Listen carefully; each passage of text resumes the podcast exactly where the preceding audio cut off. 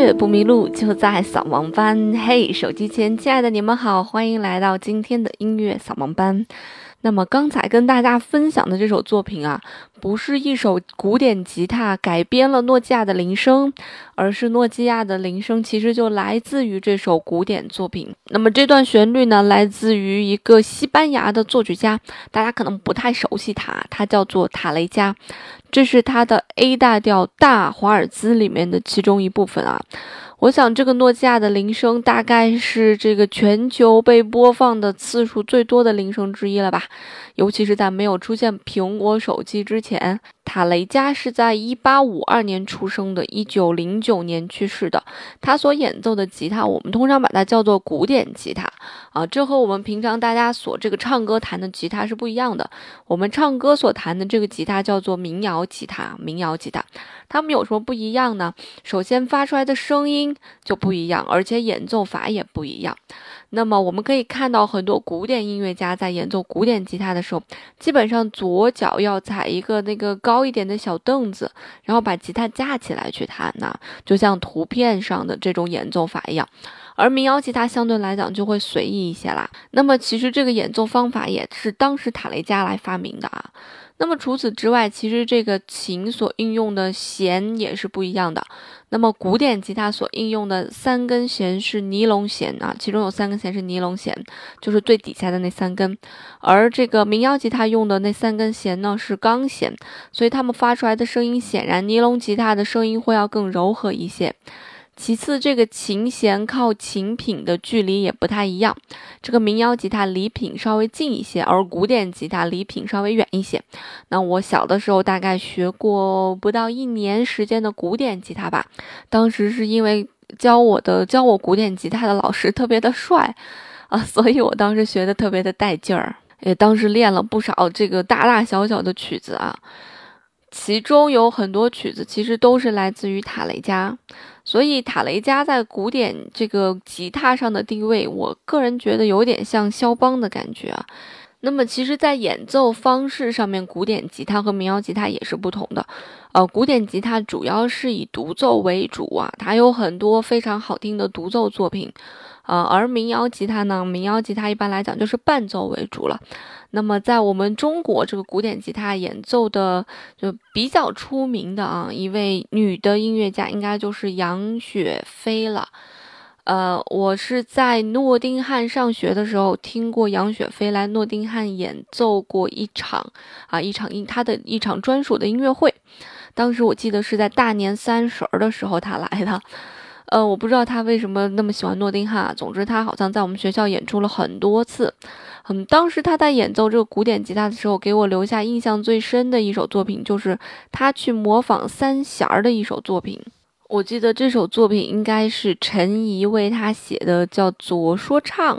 啊。这首作品，这首作品有很多中国的元素，其中还有一些打鼓、民间那种打鼓说唱的节奏啊。呃，然后吉他的音色是在模仿这个。呃，三弦的那种感觉，我当时记得，所以非常新颖，非常好听啊！当时在座的有很多老外，所以他们听了也觉得特别新颖，特别好玩。而民谣吉他更多的时候只是作为一个伴奏乐器来去使用。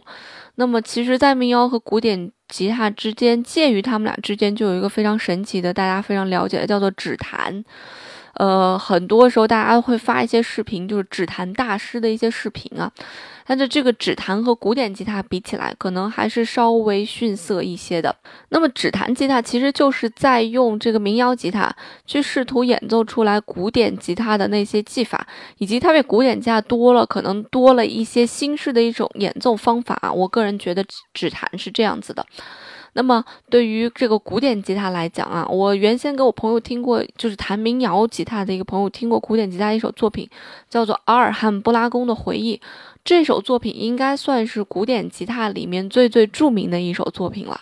啊，我当时给他听完，他说这是几把吉他在弹呀？我说这是一个人在弹呀。然后他当时就有一点震惊了，因为其实在这个整个的演奏过程当中，它有一个非常舒缓的，呃，这个轮指啊，这个轮指是什么意思呢？就是一个音啊，比方说哒哒哒哒哒，大家大伙可以听到啊，就是它的那一个音是，呃，不是延续的，而是不停的再去演奏的啊。比方说一个咪，我就会弹咪咪咪咪咪咪咪啊，这叫做轮指啊。它除了有一个轮指演奏的主旋律之外呢，它还有一个副旋，就是一个伴奏旋律啊，不应该算是副旋，应该算是一个伴奏的一个伴奏的节奏型。所以它其实算是一个在一人用一只手去演奏了这么呃两种不同类型的一个，嗯，一个是主旋律，一个是伴奏嘛。所以在听觉上面，对于只弹民谣的这个同学来讲，它的冲击比较大。所以我那个民谣的同学就问我说：“这几个人在弹？”我说：“这一个人在弹呀。这古典吉他这这首曲子还不算特别难的一首作品啊。”但是这首作品却是古典音乐里面十分经典的一首作品。那我们现在就来一起欣赏一下这个古典音乐界的最有名的这首作品《阿尔汉布拉宫的回忆》。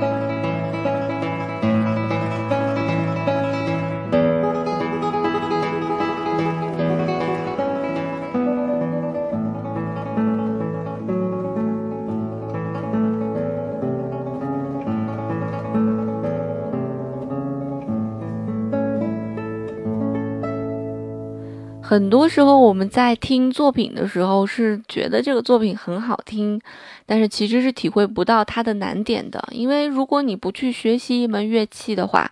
呃，你是体会不到这门乐器到底在演奏过程当中有哪些会磕磕绊绊到你。如果你不去弹这首作品，即便你去学乐器，你没有演奏过这首作品，你也没有办法理解到这首作品它的哪些技术难点会让你觉得非常的痛苦。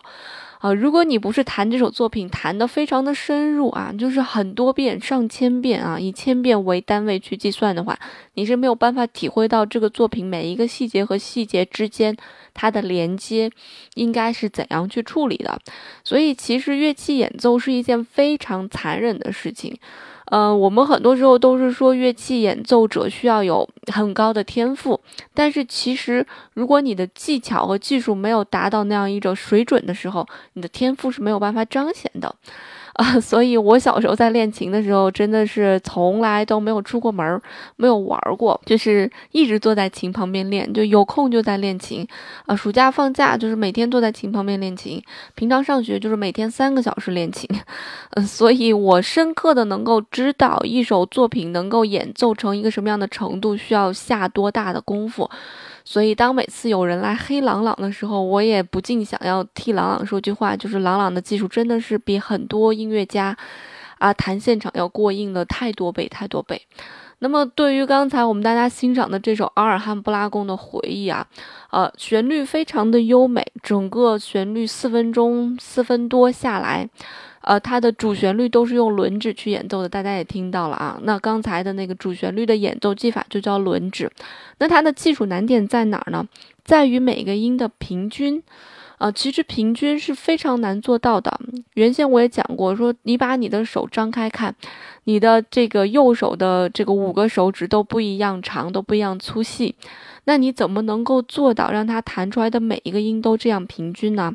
不但要在音量上面呈现出来一个平均，而且还要在时值，也就是音的长度上面呈现出来一个平均。这真的是一个相当难的、相当难的这样一个演奏法。那么这首作品它的难点，除了在这个右手的这个。